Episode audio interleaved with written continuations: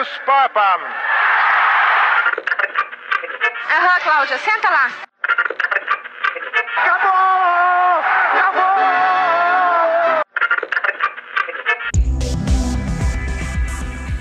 Agora na Rádio Web UFN, você ouve Rádio Blog, um programa que reúne podcasts produzidos pelos acadêmicos do curso de jornalismo da Universidade Franciscana.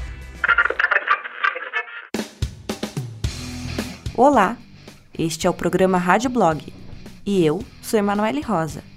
Hoje vamos rememorar os podcasts produzidos pelos acadêmicos do curso de jornalismo da UFN, da disciplina de Rádio 1.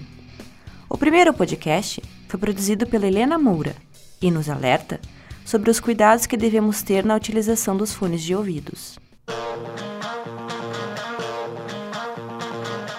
Na rua, no ônibus, em casa, em qualquer lugar e momento, encontramos pessoas com fones de ouvido.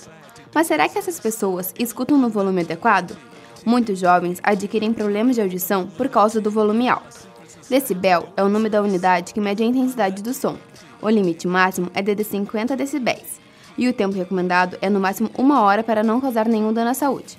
Para que você tenha uma noção, a buzina de um carro atinge 110 decibéis. O uso abusivo desse acessório causa perda de audição gradual, por isso a perda auditiva torna-se imperceptível. Mas este não é o único problema, existem outros sintomas secundários, como dores de cabeça em excesso, tonturas e labirintite. O problema não é usar esse acessório, e sim a utilização inadequada dele, pois cada vez mais crianças e adolescentes têm apresentado problemas de saúde auditiva. Esta perda deveria acontecer naturalmente aos 75 anos, idade natural da perda da audição. Além de complicações à saúde, esse objeto também gera danos psíquicos, pois causa dependência, bem como uma substância química, ainda afeta a concentração e desencadeia nervosismo excessivo e agressividade repentina pela falta dos fones. Podemos nos precaver desses males ao evitar o uso de fones de ouvido quando estivermos na rua, mantendo assim nossa atenção em outros sinais sonoros. Recomenda-se que seja utilizado 60% da capacidade total do aparelho e que a pessoa ao seu lado não ouça o mesmo que você. Além de ser o indicador de que está se excedendo no volume, também está desrespeitando o espaço do outro. Quando utilizados, recomenda-se que sejam modelos de concha, porque evitam um contato direto do canal do ouvido, aumentando em três vezes a intensidade do som, pois isolam ruídos externos. Então, fique ligado!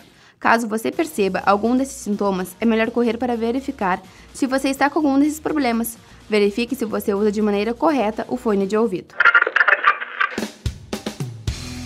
Pedro De Luca produziu um podcast sobre o jogador de futebol Cristiano Ronaldo. O jogador Cristiano Ronaldo alcançou um feito inédito na sua carreira no último final de semana. Pela 29ª rodada do Campeonato Espanhol em partida contra a equipe do Futebol Clube Granada, que acabou com um placar de 9 a 1 para o Real Madrid. CR7 completou esta tarefa histórica de 5 gols em uma única partida. O clube de Ronaldo busca a liderança da competição, que tem o Barcelona como primeiro colocado com 71 pontos e logo em seguida o Real com 67 pontos. Alguns outros jogadores já conseguiram bater esta marca em outras épocas em outros campeonatos. Fernando Morientes já havia completado tal feito pela equipe do Real Madrid na temporada de 2001-2002, assinalando cinco tentos contra o time do Las Palmas. O menino prodígio Neymar, quando ainda atuava pelo Santos, também marcou cinco gols na Copa do Brasil, na partida contra a equipe do Guarani, que acabou derrotada por 8 a 1. O arquirrival de Ronaldo também já deixou seu nome na história. Lionel Messi na partida contra o Bayer Leverkusen pela Champions League na temporada de 2011-2012. Um dos últimos brasileiros a conseguir alcançar este acontecimento foi Luiz Adriano, atuando pelo Shakhtar Donetsk da Ucrânia, também na Champions League, onde cravou seu nome no campeonato, se igualando ao melhor do mundo por quatro vezes Messi. O bom e saboroso café nos faz companhia em vários momentos. Saiba mais acompanhando o podcast do Pedro Correia. A efemeridade da vida é citada por Bauman constantemente. Em uma de suas obras, o sociólogo polonês fala o quanto a modernidade é passageira. Segundo ele, tudo sofre mutações, e as coisas que sonhamos tempos atrás podem ser esquecidas com o passar dos dias. O livro A Nova Era Digital escrito pelo presidente do Google, Eric Schmidt, reforça essa ideia. Schmidt cita que daqui a 10 anos a internet será mais presente em nosso cotidiano. Conforme o autor, o número de perfis em redes sociais vai superar o número de habitantes no planeta Terra.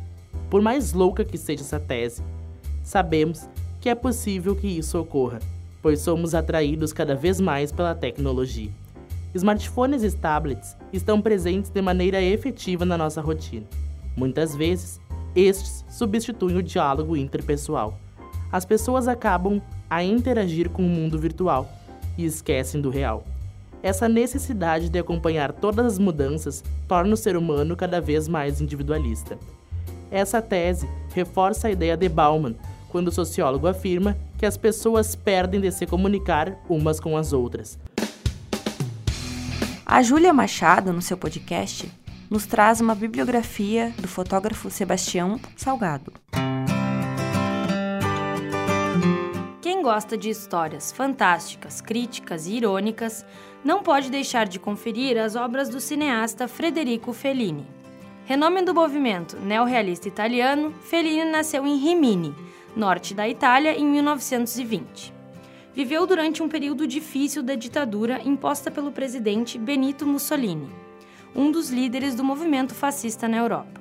Trabalhou em um programa de rádio, escrevendo artigos e desenhando sátiras. Seus desenhos e rascunhos são colecionados de forma valiosa e seu trabalho como cartunista também ficou conhecido. Suas obras cinematográficas são influenciadas pelos fatores estéticos do desenho e seus enredos carregados de autobiografia. Apesar do gosto por narrar sua vida, nem todos os filmes do cineasta são autobiográficos. Casado com Julieta Mazina, parceira no mundo do cinema, Fellini encanta com alguns clássicos como A Doce Vida, de 1960, e Oito e Meio, de 1963. Os dois filmes foram indicados ao Oscar e a outros prêmios, como o Palma de Ouro no Festival de Cannes. Os filmes de Frederico Fellini são carregados de poesia, fantasia e pensamentos sobre a vida em sociedade. O cineasta recebeu um Oscar de honra em 1993 por sua trajetória no cinema e pelo sucesso que seus filmes fazem no mundo inteiro.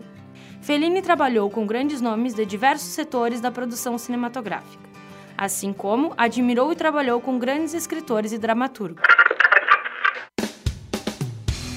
O último podcast do programa foi produzido pelo Henrique Orlandi e nos traz dicas de como parar de fumar.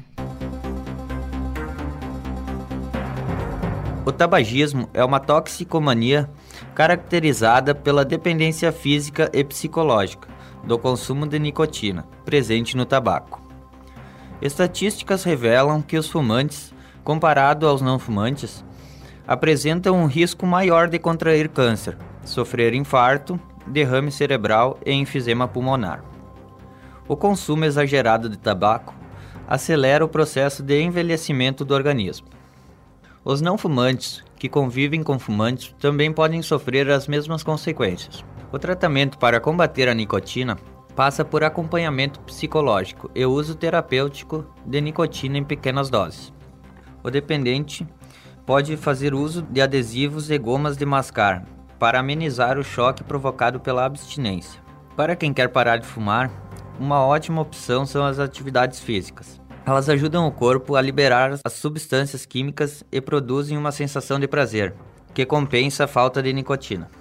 Para quem gosta de caminhar, a dica é procurar lugares tranquilos, agradáveis e com belas paisagens. Se caminhar não for sua preferência, procure outras alternativas que lhe deem prazer, como futebol, tênis, vôlei e até dança. O importante é manter-se em movimento e ocupar a cabeça com coisas boas. Chegamos ao final do programa Rádio Blog. Na apresentação, Emanuele Rosa. Produção dos acadêmicos da disciplina de Rádio 1 do curso de jornalismo da UFN. Na central técnica, Alan Carrion e Clenilson Oliveira. Com supervisão da professora Carla Torres. Até o próximo programa. Brasil, meu Brasil brasileiro. Habemus Papam. Aham, Cláudia, senta lá. Acabou! Acabou!